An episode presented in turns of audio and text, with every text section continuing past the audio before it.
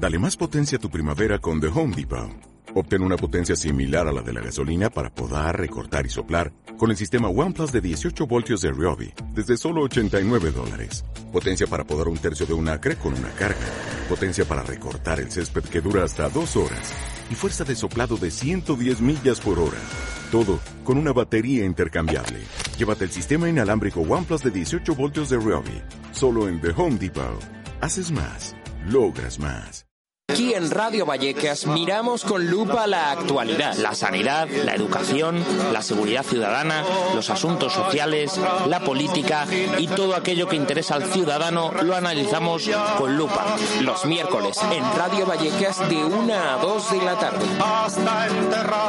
¿Quieres mirar con lupa las cosas que pasan con nosotros? Llámanos al teléfono 91 777 3928.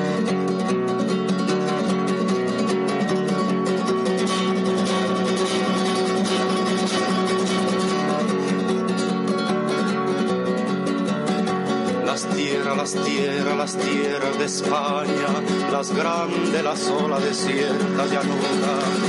Galopa caballo cuatralbo, jinete del pueblo que la tierra es tuya. A galopar, a galopar, hasta enterrarlos en el mar. A galopar,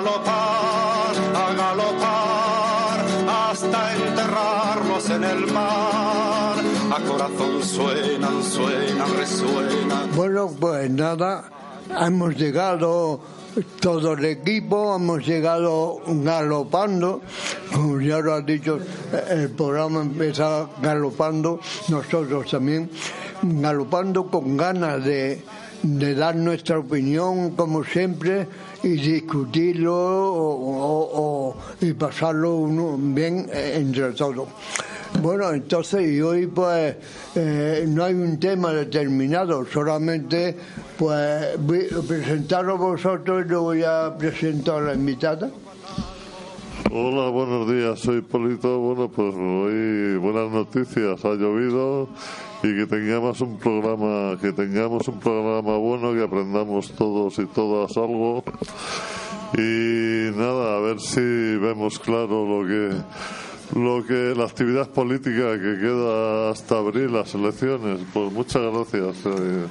Enrique, Hola, soy Enrique y otro miércoles encantado de estar aquí con todos ustedes y hoy sobre todo con la invitada que tenemos, diputada del Congreso y de la mesa del Congreso y espero que sea un programa muy instructivo para todos nosotros.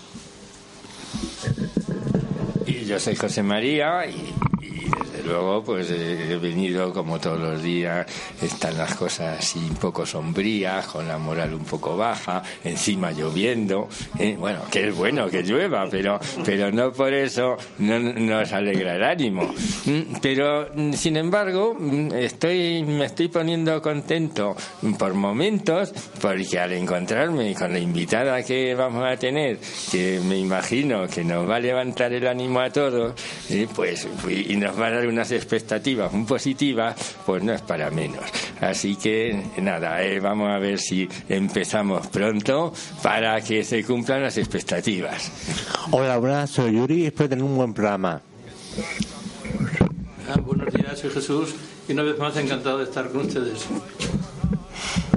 Bueno, pues nada, eh, eh, hoy hemos salido, ha, ha venido al programa que ya ha venido varios, no a este, pero a- a- al programa de mayores ha venido ya varias veces.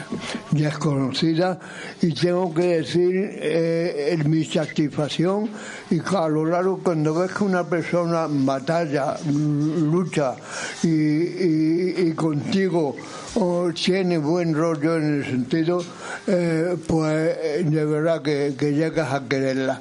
Y entonces tenemos aquí a, a Carla, mm, ¿cómo es el, uy, el apellido? Merchan. Ah, mm, Merchan.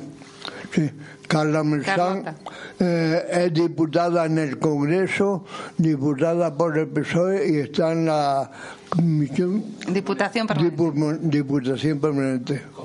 Así que eh, ahora, ahora ella que, que diga lo que quiere, que hable que- y que ya conoce la emisora.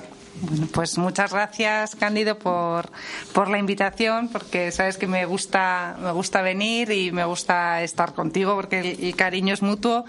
Y, bueno, pues decía algún compañero del ánimo bajo, yo creo que, que, al revés. Yo vengo además de una concentración de mujeres en defensa de las pensiones y mujeres también con mucho ánimo y este, estamos ya a dos días del 8 de marzo y con el ánimo muy alto para volver a salir a la calle y recordar que las mujeres no vamos a dar un paso atrás, sino todo para adelante, hacia atrás, ni para tomar impulso. Y tenemos una perspectiva del 28 de abril que podemos y debemos consolidar un gobierno de izquierdas, una, además una mayoría de izquierdas, una mayoría progresista en el Congreso de los Diputados. Así que hay que tener el ánimo muy alto y encima ha llovido que nos hacía mucha falta, sobre todo en Madrid. Así que para arriba todo. Sí, limpia mucho eh, el ambiente, que, que, hay muchos catarros, muchos, pues nada, si alguien queréis preguntarle o ponerle bueno, lo que nos encontramos ahora, como ya nos encontramos en la legislatura pasada, es que van a ser imprescindibles las coaliciones electorales, postelectorales, para poder formar gobierno. Hasta ahora, después de la moción de censura, pues ha habido una coalición en la que las fuerzas de la moción de censura, mayoritariamente de izquierda, salvo el PDCAT y el PNV, pero esos eran minoritarios, pues han apoyado un gobierno socialista y se han pactado unos presupuestos pues directamente entre dos formaciones eh, en principio de izquierdas, ¿no? El Partido Socialista Obrero Español y Podemos. Han pactado unos presupuestos, los más sociales en muchísimo tiempo, se han conseguido sacar adelante alguna serie de cosas, otras están tratando de sacar a través de decretos ley, pero hay una cosa que me dejó preocupado y fueron unas declaraciones públicas, no unas declaraciones, una carta que envió la vicepresidenta de Gobierno a Ciudadanos diciéndole que por favor, más o menos, que por favor, que no estableciera ninguna línea roja ni se cerrasen a un pacto con el PSOE. Entonces entiendo que es que el PSOE tiene abiertos los dos frentes, es decir, si puedo pactar, si. Vamos a ver, yo lo que creo es que el PSOE, sinceramente, si se ve obligado a pactar con Podemos, lo hará. Pero si puede elegir otro socio, va a elegir otro socio. Entonces dependerá de la correlación de fuerzas que vaya a haber en el Parlamento el que el PSOE gobierne con Podemos y otras fuerzas de izquierda o que gobierne con Ciudadanos.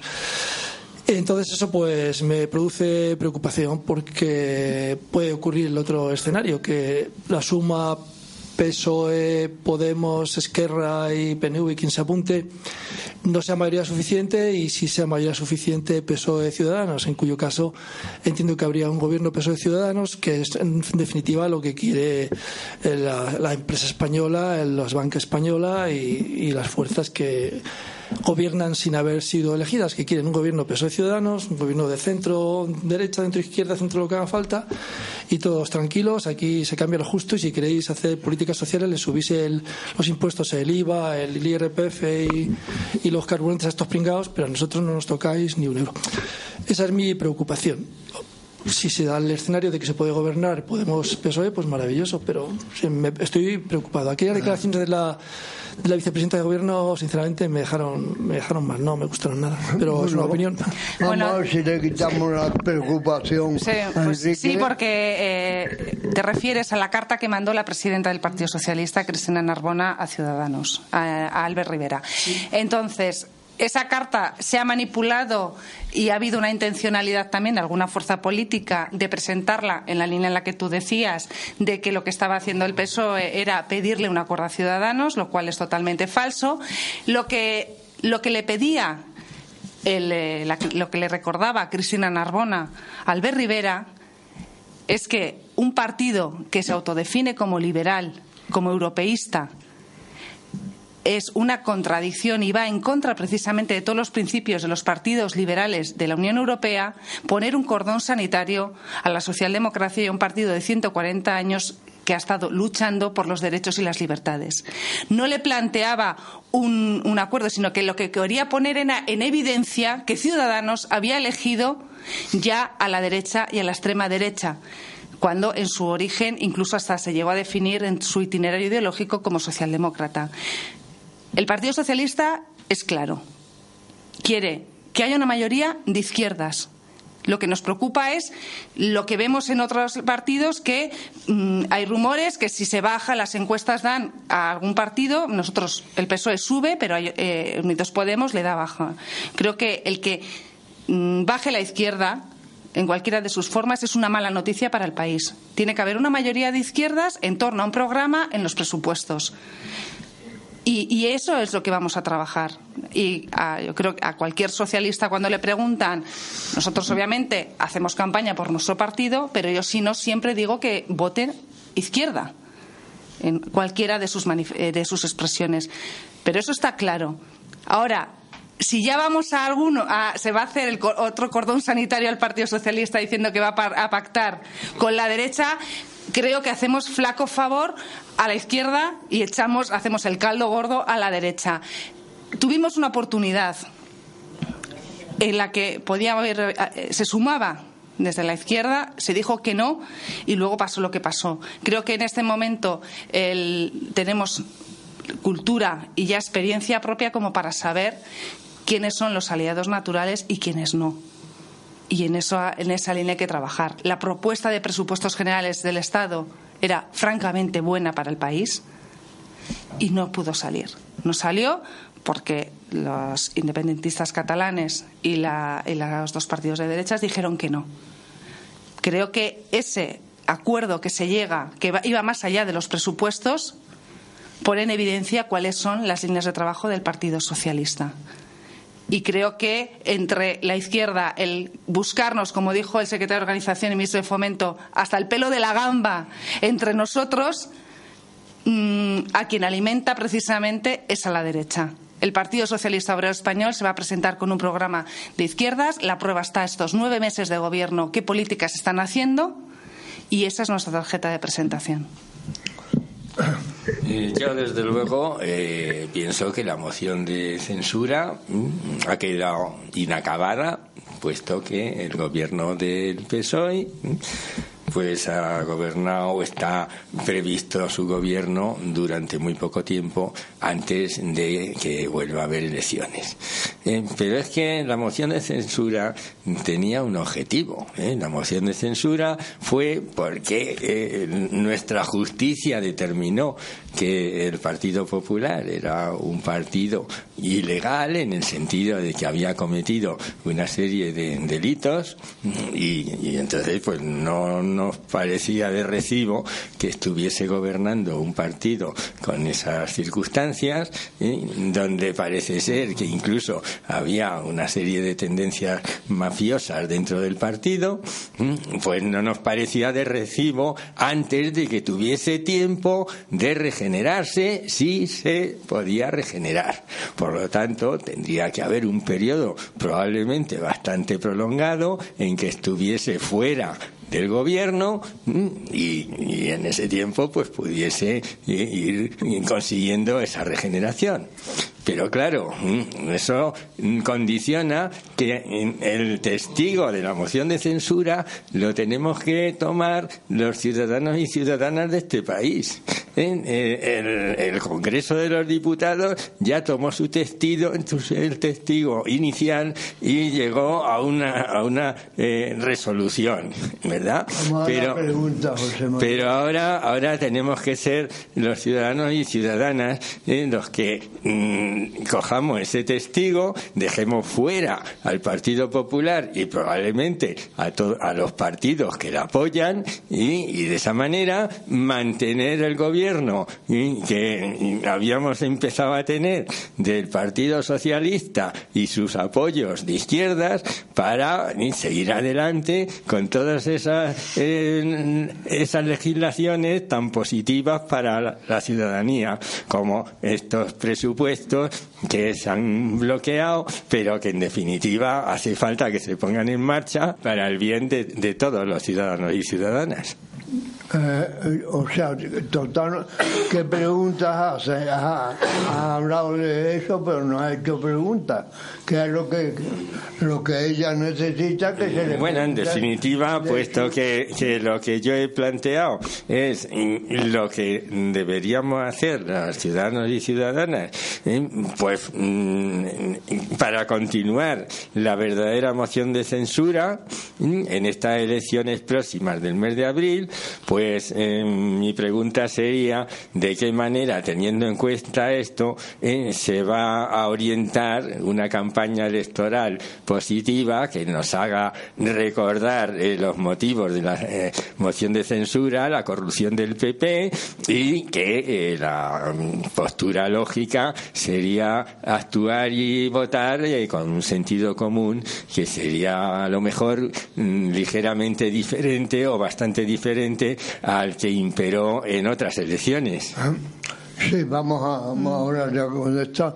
Ya, lo hemos hablado cuando veníamos en el coche, esto de, o sea, eh, yo le decía que entre, entre, el PSOE y Podemos no puede, no puede haber una competencia en unas elecciones que se critique el uno a otro, como está la cosa, porque, y yo le decía, yo al PSOE no lo he oído criticar a Podemos, pero Podemos sí le está metiendo, y yo creo que es una equivocación.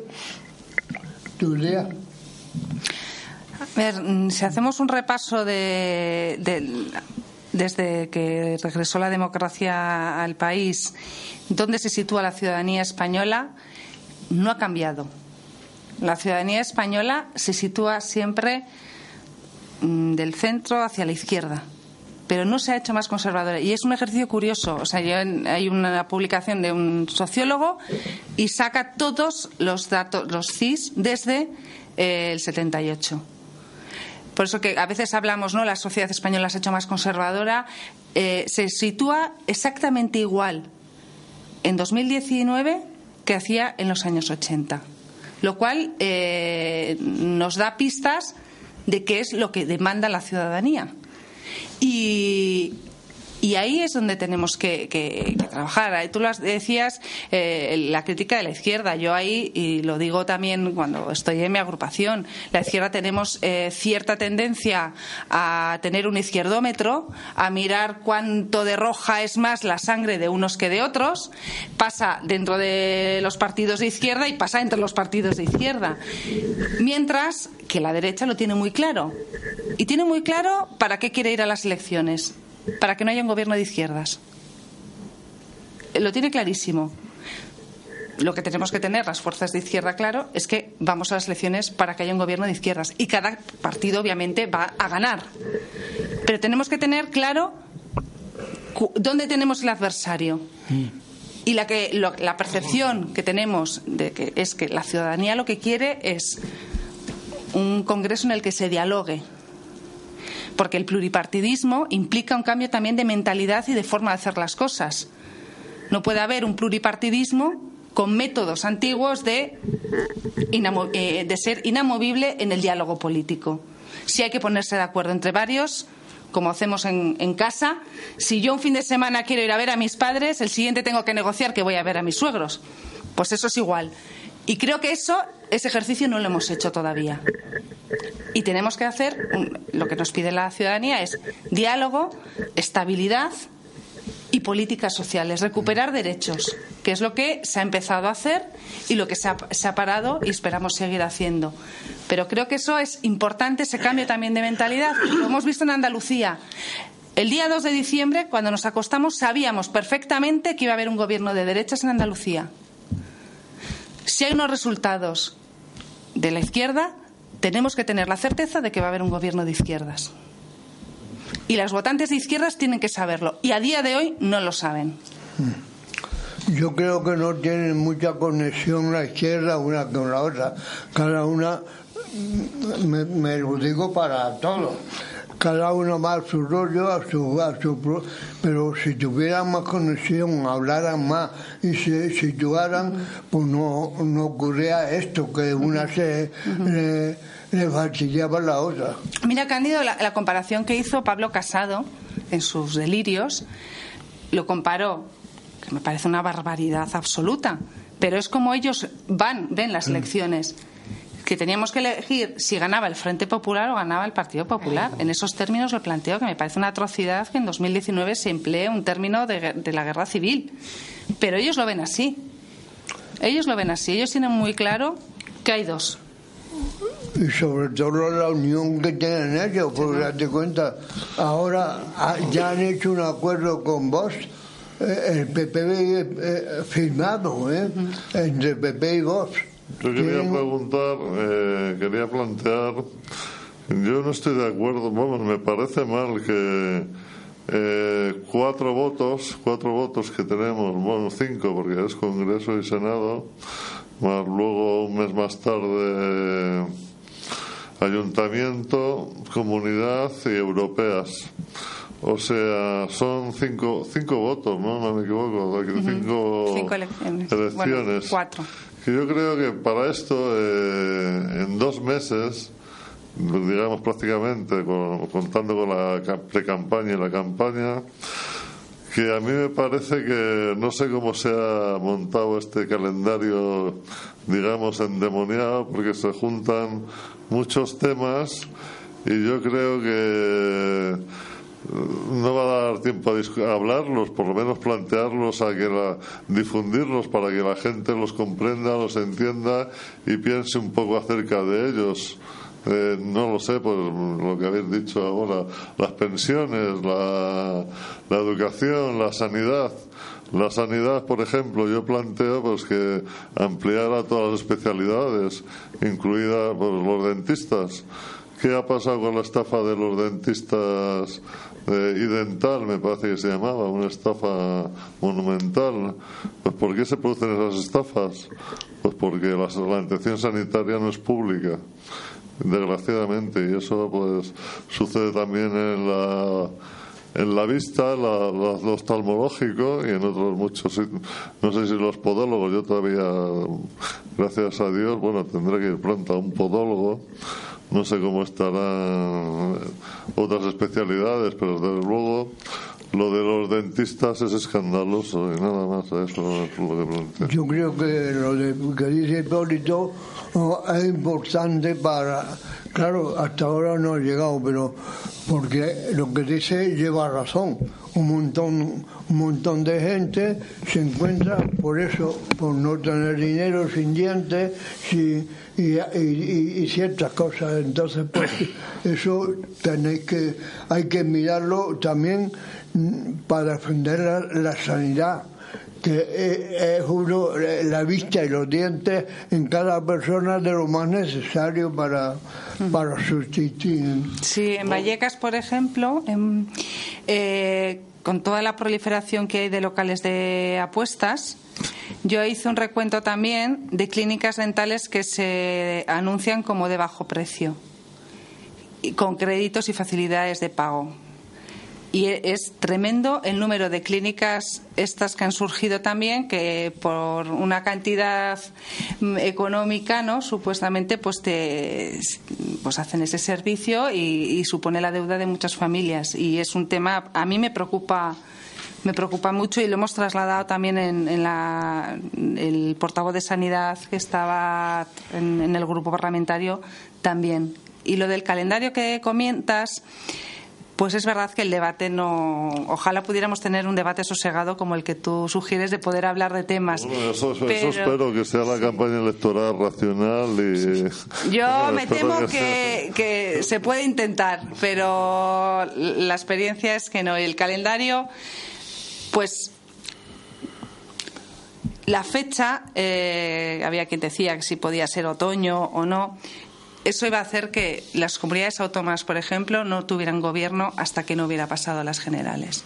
O sea, la inestabilidad que, que puede, que generaría un horizonte electoral posterior a las elecciones autonómicas mm, iba a suponer también un detrimento de, la capacidad de actuación de muchos gobiernos autonómicos y de muchos territorios.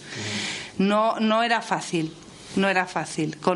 teniendo las elecciones de mayo, no, no, era fácil poner una fecha y yo creo ciertamente que esta genera más, puede generar más estabilidad que, que la otra, porque si se hacen las elecciones en mayo, ningún partido se iba a arriesgar a quedarse retratado probablemente en algunas eh, alianzas antes que se hicieran las otras elecciones. Oye, hay una y que no se podía gobernar ya sin presupuestos, ¿Por, claro. ¿por qué, las europeas van siempre con las municipales y las autonómicas? No sé por, qué se han unido. No, porque tiene que ser, porque tienen fecha fija, el último domingo de, de mayo. Entonces, eh, las europeas son cada cinco años y las autonómicas y municipales cada cuatro. Entonces, coinciden cada varias, ahora no recuerdo, cada X convocatoria coinciden, pero es porque la fecha de las elecciones europeas eh, está planteada el último domingo de mayo.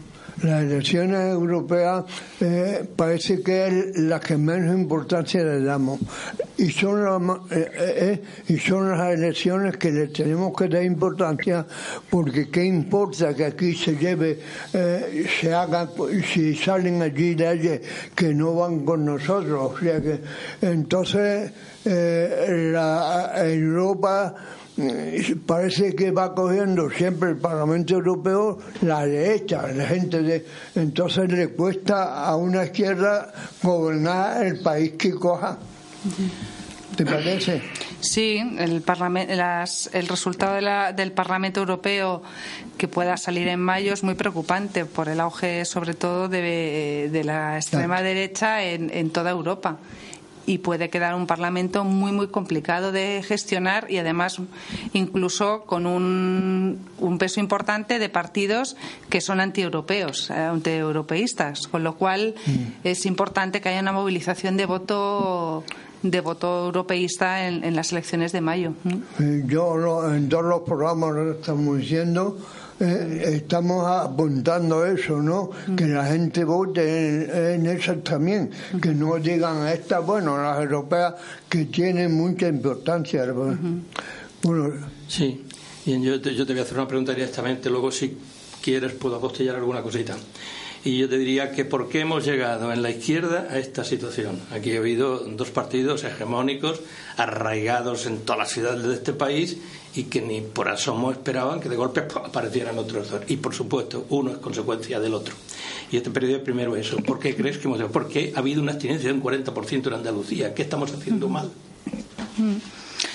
Pues yo creo que, esa reflexión que, haces habría hay que tenerla, pero además con honestidad y sinceridad. O sea, yo lo, antes he planteado cuestiones que las pongo sobre la mesa y que es verdad que, hay un históricamente la izquierda española tenemos un nos buscamos más el enfrentamiento entre la izquierda que, eh, que ganar a la derecha. Ha dado esa sensación a veces. Y luego, cuando nos hemos puesto de acuerdo, precisamente se ha visto que era lo mejor para el país y sobre todo para la gente que más necesita las políticas públicas y gobiernos sólidos. Y ahí yo creo que, tenemos que hacer esa reflexión mm, de qué pasa, ¿no? Y a veces es más, eh, lo decía, pasa también en los partidos, ¿no? Que siempre hay uno que dice que es, sobre todo en la izquierda, pues yo soy más, estoy más a la izquierda. ese afán de buscarnos la posición geográfica más que propuestas ideológicas. Y, más diferenciarnos y, se ve, ¿no? Pues quienes están, pues, ¿quién decide quién está más a la izquierda? Eh, porque, ¿quién, dice que hay otro partido, no, voy a, no quiero nombrar para no. ¿Por qué me pueden situar a mí más a la derecha que a otros? Según, cada uno va a ser según su criterio. Para mí, yo soy socialdemócrata y creo que eh, trabajo para mejorar la vida de las personas en toda la, en la medida en la que pueda. No, voy a, no espero el maná mi, compromiso y mi trabajo es para mejorar la vida de las personas. Hay quien cree que no, que si no es el 100, no llega, da igual, o es el 100 o es nada. Bueno, pues tendremos que llegar a algún acuerdo. Y esa, esa reflexión que la izquierda, la derecha la tiene muy clara y la derecha tiene un enemigo y son las políticas sociales, las políticas públicas que garantizan igualdad de oportunidades. Y se ponen de acuerdo. Y la izquierda creo que somos, que es una parte positiva, que siempre se dice que tenemos un grado de exigencia mayor, que, pero luego a la hora de la verdad, pues eso, la izquierda es la que se quedó en casa en Andalucía y la derecha fue a votar. Y a la derecha le, dio, le da lo mismo que esté Vox que no esté Vox. Mientras que nosotros tenemos, pues vamos a ver, si tenemos que votar con quién nos juntamos, pues, pues siempre hay, hay muchos matices. Y yo creo que, eh, insisto, en un sistema, en un momento político sin mayorías, o crecemos y maduramos también en cultura democrática y de acuerdos, o al país le va a ir mal y vamos a hacer rehenes a los ciudadanos. Y eso es lo que no habría que hacer. Yo soy menos optimista y creo menos en los estudios sociológicos que han mencionado desde el año 78 hasta nuestros días. Yo creo que lo que pasa a mucha gente es que le da vergüenza decir que es de, que es de derechas y entonces te dice, no, yo soy de izquierda, yo soy socialdemócrata, pero en realidad no lo son. Si la gente hubiera, si hubiera una mayoría social de izquierdas, entiendo que José María Aznar nunca habría tenido la mayoría absoluta que tuvo o la que tuvo Rajoy, ¿no? Mientras que la izquierda es mucho más difícil conseguir esas mayorías absolutas, salvo cuando estaba Felipe González, pero eran otros tiempos. Yo el problema que veo es que en todos los partidos hay divisiones, en eso estamos de acuerdo. Y unos partidos se dividen por unas razones y otros por otras. Y en, el PSOE en concreto, pues hubo un momento cuando las primeras elecciones en las que se podía haber formado un gobierno de izquierdas, como se formó después de la moción de censura. Pero había una frase mágica: no dan los números, no dan los números. Esos mismos números son los que luego dieron un, un año después o dos años después. Al secretario general del PSOE le quitaron de secretario general porque había intentado, o por eso dijo él en un programa de Salvados, eh, había intentado llegar a acuerdos o estaba haciendo prospecciones para llegar a acuerdos con los que luego facilitaron la moción de censura. Y por eso tuvo que por eso perdió la secretaría general. Luego volvió a presentarse y se la recuperó resurgió de sus cenizas y fantástico. Y consiguió al final una moción de censura y hacer una serie de acuerdos con otros partidos que están en teoría o entre comillas a su izquierda y se pactaron los presupuestos y hicieron cosas buenas. Pero dentro del propio Partido Socialista hay gente más conservadora o que tiene otros puntos de vista sobre cómo con quién se debe de pactar y con quién no y que hay quién defiende mejor unos intereses que otros. Y eso pues puede en su momento eh, estorbar para un, un, pacto de nuevo entre el PSOE y otros partidos que están un poco más a su izquierda. Y luego en la izquierda del PSOE, pues los partidos, en nuestro ADN está el dividirnos y el llevarnos fatal, y entonces eso también perjudica el, el que consigamos tener una mayoría adecuada. Haremos un esfuerzo para que la gente que realmente se sienta izquierdas esta vez no se quede en casa y vote al PSOE o luego vote a otros partidos que están a la izquierda del PSOE, pero de forma en bloque, que nadie se quede en su casa, porque lo que la alternativa que tenemos pues es eh, un gobierno de tres partidos que defienden los intereses muy claros, que son los intereses de las empresas. No nos busquemos que privatizarán todo lo que puedan de la enseñanza, arruinarán la, sanidad pública para que la gente se haga seguros privados, el dinero que destina a la enseñanza pública lo darán a las concertadas y habrá gente en los barrios elegantes que llevarán a sus hijos a colegios concertados y estarán fenomenal, pero en este barrio, en Orcasitas, en Villaverde o en Carabanchel, pues los colegios que va a haber van a ser de bajo mínimo mínimos. Entonces, pues sí, a ver si conseguimos uh, que el PSOE saque un buen resultado y que los que están a la izquierda del PSOE saquen otro buen resultado y se pueda conseguir un gobierno progresista y que defienda los intereses de las personas, como dice la diputada Carlota. Sí. Yo quería saber para la gente que somos un poco inculta, bueno, la gente mayor y eso, un decreto de ley social, ¿en qué se basa para aprobarse o no aprobarse? Bueno, lo de inculto no te lo acepto, porque yo creo que todos, yo, bueno, yo soy inculta en mil cosas, o sea, si es por eso, porque no, para, nadie sabe de todo, ¿no? Eh, a ver, el Real Decreto, los que se, aprobó el viernes pasado en el Consejo de Ministros, uno sobre el alquiler, sobre el acceso a la vivienda de, alquiler. Está pendiente también eh, de aprobarse eh, la, la, incorporación la recuperación del subsidio por desempleo a las personas desempleadas mayores de 52 años, que es un auténtico drama eh, la situación que viven estas personas. Las cuidadoras sobre son personas cuidadoras, pero sobre todo son mujeres que cuidan a personas dependientes, que el gobierno del Partido Popular les eh, quitó el derecho de cotización a la seguridad social. Y, y eso es otro de los decretos que se quiere llevar. ¿De qué depende que salgan o no? Pues eh, lo que se está haciendo, hay quien dice que hay que llevar, aunque no vayan a salir, pero claro, si ya hay tanta polémica y ya hay tanto ruido sobre los decretos, lo que se quieren, se, se van a llevar aquellos que se han negociado y que pueden salir. Porque si no se convalidan, los reales decreto ley tienen una, una vigencia de 30 días.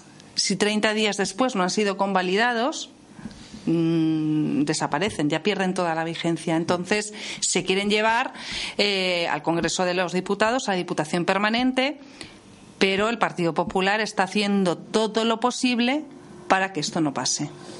Y hay cuestiones que son de emergencia, porque el argumento que dicen es que no son emergencia. Pues eh, hay cuestiones que sí son emergencia, como el tema de las cuidadoras, los mayores de 52 años. Eso es una emergencia porque es gente que vive un auténtico drama es gente que no tiene ingresos porque se les ha acabado toda la prestación y se les quitó esa prestación por desempleo. Eh, lo de la cuestión de las cuidadoras es que son casi 200.000 mujeres que se les ha quitado la cotización a la seguridad social, están otra vez marginadas en casa y luego pues bueno no tienen lo que afecta eso a toda la, a todos los ámbitos no solo al económico al social al de a todo. Y, lo que tendremos es que sumar los, los apoyos suficientes para, para llegar al acuerdo. Ahora hay otras cuestiones que están sobre la mesa como algunos aspectos de la reforma laboral que el problema es que en el grupo de la moción de censura y lo decíais antes alguno de vosotros no todo el mundo ideológicamente está en el mismo sitio y lo que puede ser mucho para algunos grupos políticos para otros se va a quedar corto. Mm, es, difícil poner de acuerdo en temas de reforma laboral al PDCAT y a Izquierda Unida, por ejemplo. Mm. Entonces, hay ahí, y, en la Diputación Permanente las mayorías son todavía más ajustadas que, en el Pleno del Congreso. Entonces, ahí hay debates que ahí sí que los números están muy difíciles que salga porque no hay mayoría de izquierda que apoyar algunas cuestiones, ¿no?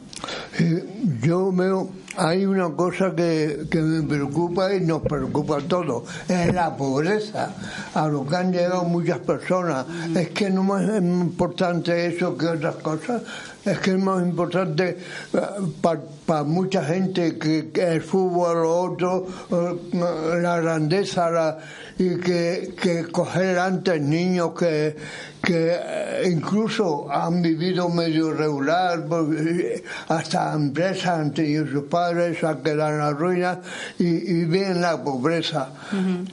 Eso tenemos que, entre todos, tenemos ahí tenemos que tener una prioridad ante todo, en todos los casos. Sí, Cándido, pero hay un, mira, eh, a mí la cifra que yo creo que más vergüenza nos tendría que dar como país es que uno de cada cuatro niños está en riesgo de pobreza. eso. Es una vergüenza. Pero no hay niños pobres en hogares ricos. Porque en el Congreso, y está en la Comisión de Derechos de la Infancia, todos estamos, todos los grupos, en contra de la pobreza infantil. Pero en casas ricas no hay niños pobres. Y la pobreza infantil se combate pues incrementando el salario mínimo y que, los, que, no haya trabajadores pobres, que haya la escuela pública, la educación pública sea de calidad y que no haya una diferencia tampoco entre los, los colegios públicos de una zona y de otra, porque no es lo mismo un colegio público de un distrito de Madrid a otro distrito de Madrid también. Que haya eh, becas, el tema de la gratuidad de los libros, el material escolar, son, hay políticas que pueden parecer que no van eh, dirigidas a la infancia, pero el que en una casa eh, se ingresen por salarios un ingreso decente que permita vivir decentemente, pues sin duda va a contribuir a luchar contra la pobreza infantil. Sí, vamos a ver, eh, insisto un poco en esto porque realmente me preocupa, ¿no? Porque da la impresión que, que, la derecha está totalmente desconectada y que vamos cada uno por libre. Bueno, se está viendo diariamente, ¿no? Y sigo preguntando, ¿por qué crees que los 400 o 500 mil votos que se han obtenido en Andalucía no han pasado a Podemos, por ejemplo? ¿Cómo es posible que yo me abstenga, pero tengo otro partido que me está diciendo, o que creo que como no gobierna todavía, se puede permitir decirme que va a hacer y que va a conseguir resultados sociales que me favorecen, y sin embargo me quedo en casa? Esa es una. Y por otro lado, la consecuencia de que esto todo haya sobrevenido eh, no se debe a que realmente, y aquí se ha comentado en alguna ocasión, el Partido Socialista se había acomodado en exceso. Bueno, a ver, en el caso de Andalucía, pues es verdad que en 37 años en el gobierno tienen un desgaste y hacen una. que, al final eso eh, acaba, acaba pasando factura en cualquier partido político. O sea, son muchos años de gobierno y eso, pues obviamente, tiene, lleva un desgaste también, ¿no? Pero la clave está en lo que dices. Si tú, si nosotros, ¿no? Como Partido Socialista, no éramos la opción progresista que veía la ciudadanía, se hubieran ido en tropel a votar a, otras formaciones. Pasó en 2011, cuando la mayoría absoluta de Rajoy si recordáis, nosotros eh, nos, se nos manda a casa por el 135, porque habíamos hecho políticas de derechas y sacó el Partido Popular mayoría absoluta. La gente no se fue en hordas a votar a otras formaciones de izquierda. Por lo tanto, la izquierda sí que tenemos que hacer esa reflexión. Porque cuando dejan de votar en este caso, no, se quedaron en casa. Quizás, aparte del desgaste que puede tener el PSOE en Andalucía, el que durante cuatro años las dos lideresas de los dos partidos de izquierda no se hablaran y se estuvieran atacando entre ellas, tuvo algo que ver. Quizá el estar eh, hacer la campaña mm, pues desconectada ¿no? De, lo que igual le preocupaba a la ciudadanía tuvo algo que ver. Creo que, que, eh, lo de Andalucía es una lección en muchos, en muchos niveles y lo que tú planteas es fundamental. Ese es uno de ellos. Porque si después de 40 años de gobierno socialista, de aburguesamiento del Partido Socialista, como se decía, todo lo que queramos, la gente quería izquierda, tenía una opción fabulosa, ¿no? Una oportunidad fabulosa de, decir, de darle al peso y decir, oye, queremos un gobierno de izquierdas. No. Bajaron más incluso que casi lo que bajamos nosotros. Entonces, siendo un partido nuevo y encima una coalición de dos partidos. Por lo tanto, ahí hay que hacer, por eso me refería, y la noche electoral, si os acordáis, no hubo unas autocríticas aquello de decir tenemos que pensar, no Mm, la culpa era de Cataluña, la culpa era tal, eh, todo se ha mezclado, pero ese ejercicio que yo creo que tenemos que hacer y que tú lo planteas y que veo que te preocupa y a mí me preocupa y, es en mi agrupación socialista lo planteo reiteradamente, creo que, que, lo tenemos que hacer. No podemos, no se puede seguir corriendo hacia adelante porque yo no me creo que de repente Andalucía los 400.000 andaluces y andaluzas que votaron a Vox, que haya en Andalucía 400.000 personas de extrema derecha. No me lo creo. No me lo creo. Quizás es que no sedujimos, es que no sedujimos, no sedujimos suficiente. Ya.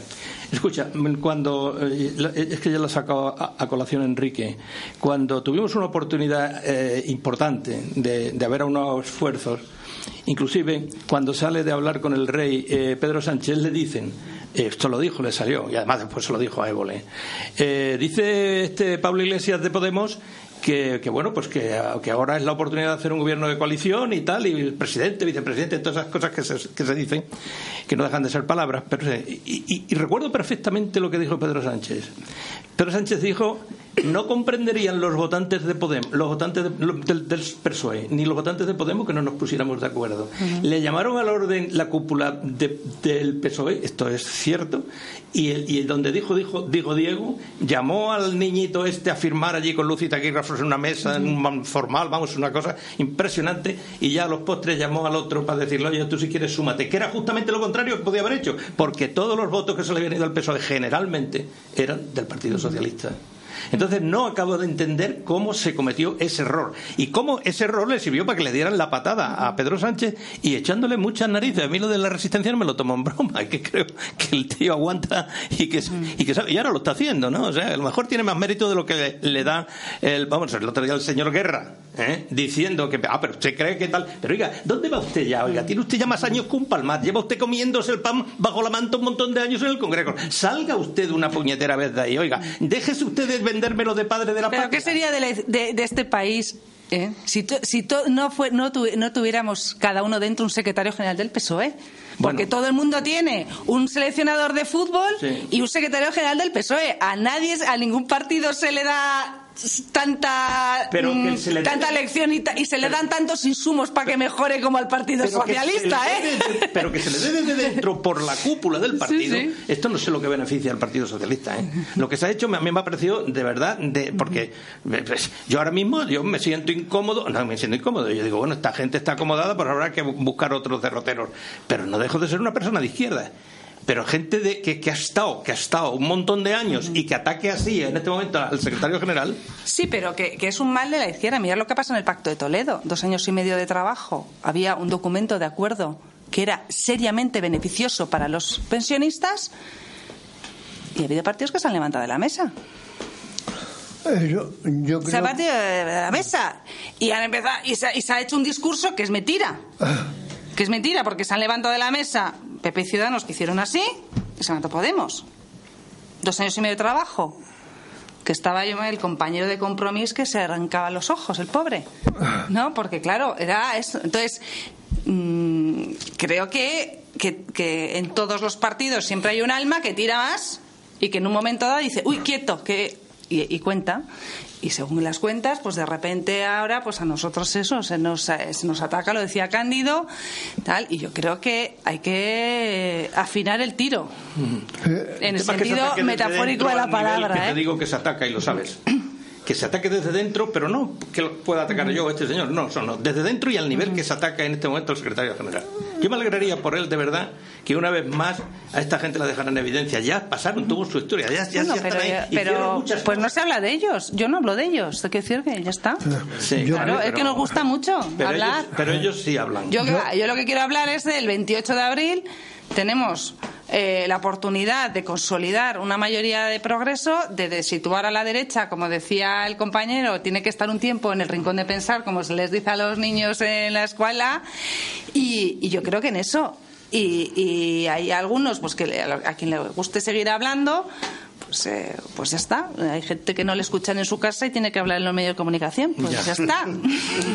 yo, creo que, yo creo que a los dos. Cada uno lleva la edad como puede. Y hay algunos que lo llevan muy mal.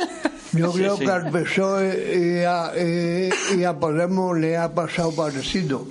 A uno le, le ha salido los de antes que han que yo yo mandé fregado sinceramente más he esforzado todo.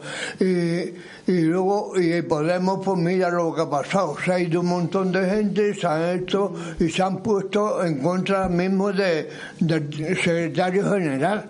Y entonces, ¿Qué pasa en pues, Madrid? eso es lo que nos fastidia a uno y a otro. Y eso la militancia no debe consentirlo. A ver qué pasa en Madrid. El problema es cuando en Madrid vamos a... en agencias de colocación. Y de eso hay mucho que hablar, ¿eh? ¿Eh? Sí, lo repito. Que el problema empieza cuando los partidos se terminan convirtiendo en agencias de colocación. ¿eh? Que una vez que tocas lana, cuidado, ¿eh? y lo estamos viviendo diariamente. Bueno, siempre le buscamos tres patas al gato. Pero, por ejemplo, en Madrid, lo que tú dices es verdad.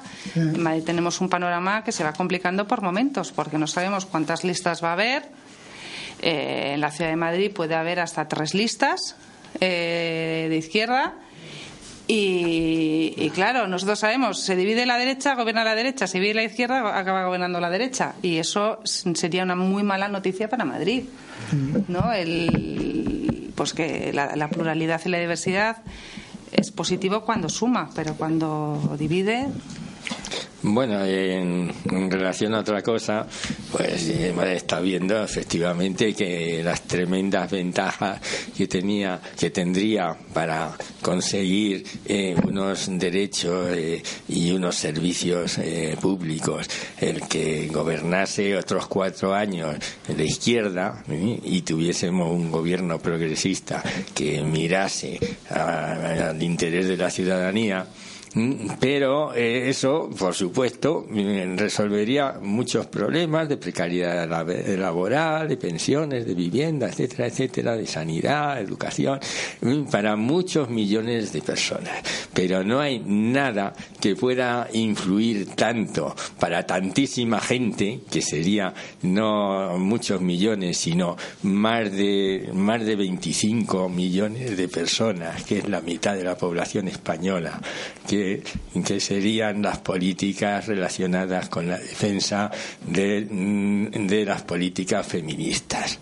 Y yo me gustaría preguntar ¿eh?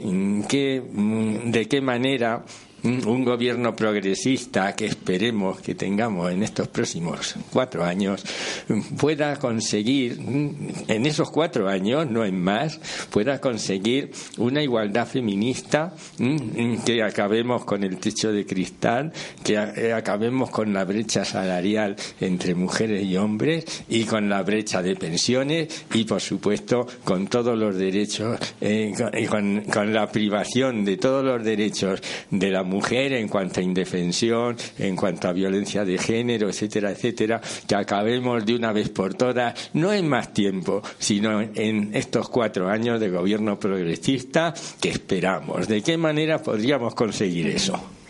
Bueno, pues a ver, lo primero, el, viernes hay que, hay que movilizarse mucho.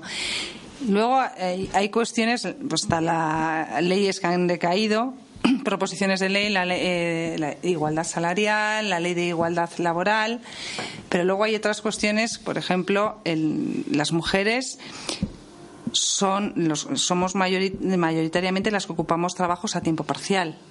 Eso tiene una merma, eh, un impacto económico en, el salario y en la pensión importantísimo. Entonces, fomentar que la incorporación plena de las mujeres al mercado de trabajo. Eh, la escuela infantil de 0 a 3 años que no solamente es para aparcar a los niños, ni para que estén allí los niños mientras los padres y las madres trabajan, sino porque está comprobado que es la política que más garantiza la igualdad de oportunidades entre niños de diferente estrato social y de, poder, diferente poder adquisitivo. Una red de educación pública de 0 a 3 años que garantice eso. Y educación. Educación en igualdad el que eh, ayer me decía una profesora de la Universidad Politécnica de Valencia que tienen carreras técnicas, las que no están relacionadas con los cuidados, tanto de las personas como del medio ambiente, en las que hay incluso menos de un 10% de, mujeres estudiándolas. Porque no hay una eh, siguen manteniéndose los roles, los papeles, las mujeres cuidadoras y los hombres, los que trabajan con la cabeza y las que trabajan con las manos que decía Aristóteles, ¿no? Y eso hay que corregirlo con educación que las niñas tengan referentes más allá de actrices, cantantes, con todos mis respetos, pero hay mujeres científicas, mujeres que escriben, mujeres que hacen cosas mm, igual que los hombres, pero tú ves el libro, yo tengo una hija y no tiene, la única, por ejemplo, en literatura, la única escritora que había era Santa Teresa de Jesús. Ni la Pardo Bazán. No ponen. Luego las profesoras sí se han leído a, Emilia Pardo Bazán, a Carmen Laforet, pero en los libros de texto no hay mujeres. Entonces, los niños, sus referentes son hombres y los referentes que se les da a las niñas siguen siendo hombres. Entonces, eso es, es gravísimo, porque la niña, una niña ve el libro de texto y solo ve que han sido los hombres los que han hecho cosas a lo largo de la historia. ¿En un colegio público? Sí, sí, sí, son los libros de texto, es que son los libros de texto. Los, libros de texto son iguales en todos los colegios, antes son públicos Son los que hacen las editoriales, pero no hay referentes femeninas. ¿Por qué no hemos entrado antes en eso? Hemos tenido 40 años y hemos estado el 50% gobernando. Esto es lo que te pregunto, esto es lo que te desencanta. Sí, se va, se, se ha ido haciendo, pero, pero es verdad que, que es una tarea que cuesta mucho. Pero pasa en todos. Eh, yo, por ejemplo, lo veo en, las en, el movimiento asociativo y en el movimiento político. ¿A qué horas son las asambleas? ¿A qué hora se queda para hablar de política? A partir de las siete y media, ocho de la tarde. Entonces, alguien se tiene que quedar en casa y en la mayoría de, los, de las asambleas de, cualquier partido, una hora en la que hay más hombres que mujeres. Y, son tenemos dinámicas que arrastramos dinámicas que son muy masculinas. El día 8 y, todos incluso cuando estás convencido pero que yo lo veo se queda a las siete y media ocho de la tarde. El día 8 tiene que ¿A qué hora, quién prepara el tupper para el día siguiente el día 8 tiene que ser brutal ¿eh? pero no solo mujeres. digo que que no que, que hacer una revisión de, de eso porque la mujer no eh, no es solamente por culpa del hombre ¿eh? Que la mujer, si, si en una carrera la, una chica le mete en la cabeza que no puede estudiar eso, que esto en la casa y en la familia y eso, y la, y la chica renuncia a una carrera de esa, ya no es culpa de que el otro no la deja llegar, ni el hombre, ni... Pero es la cultura, es, la, es, la, cultura del patriarcado el, eh, que, que está es que está impregnado en todo. Porque yo incluso a compañeros que, que, los ves que se identifican como feministas, que, que todo, yo digo, bueno, haz un repaso a tu vida. ¿Cómo, ¿Cómo, por ejemplo, hay hombres en organizaciones sindicales que militan al 100% porque tienen a su mujer que se queda en casa? Digo, mm, fantástico, el 8 de marzo todos de morado, pero que hay hombres que llegan a la política lejos porque las mujeres se han quedado en casa. Y eso hay que romperlo. Y yo a veces incluso hago la gracia cuando me dicen, ¿cómo vives? Digo, vivo como un señor. Porque tengo en casa mi marido, que en casa hace el que, el que llega, hace. Pero es verdad que no en todos los sitios hay así. Y yo conozco a mujeres que están en puestos de responsabilidad y de cualquier partido político, que la que piensa la comida, la cena, la lista de la compra y todo es el, como dice una amiga, dice, antes hacíamos la compra, ahora además la pagamos, ¿no? Pues me pareció muy bueno. Sobre la mentalidad, que es algo ancestral, no es de ahora, eso viene de toda la historia de España. Yo recuerdo que yo tengo una hija y un hijo, los dos han estudiado. Mi hija iba a estudiar arquitectura y cuando le dijimos a mi suegro que mi hija iba a estudiar arquitectura, dije, ¿por qué va a estudiar arquitectura? ¿Por qué no estudia secretariado o enfermería? Esas fueron sus palabras. No concebía que una persona estudiase una carrera distinta de lo que es el rol femenino tradicional y que pueda meterse una carrera de hombres. Afortunadamente eso fue hace muchos años ya y ya no se produce tanto, pero esa mentalidad todavía existe y existe es muy difícil cambiarla, ¿eh? o sea, porque tenemos dentro de nuestros genes cosas que aunque reconozcamos que la igualdad de derechos y la igualdad de deberes tiene que existir, igualdad de trabajo, igual salario, mismo trabajo, mismo salario, trabajar los dos en casa o tal, todavía tenemos tics que tenemos que, cambiar, que son conductas que no son voluntarias, son inconscientes, son tics machistas o paternalistas y eso, eso cuesta mucho. Pero para eso estamos nosotras, como dicen, siempre con la escopeta cargada. Es muy, es muy cansado, pero todavía con la escopeta cargada. Yo viajaba y me decían, ¿y la niña? Le digo, pues con su padre, le va a dejar con la vecina, pero mejor con su padre que con la vecina, ¿no? Pues lo que pasa que es cansado, ¿eh? Los tenéis que ver porque es muy cansado estar y a veces desagradable estar siempre poniendo la guindita en las cosas, ¿eh? pero entre todos y todas ahí es cosa de todos y todas. Bueno, la, pasa atrás. ¿eh? La escopeta cargada ya ha disparado. Estamos llegando al final del programa.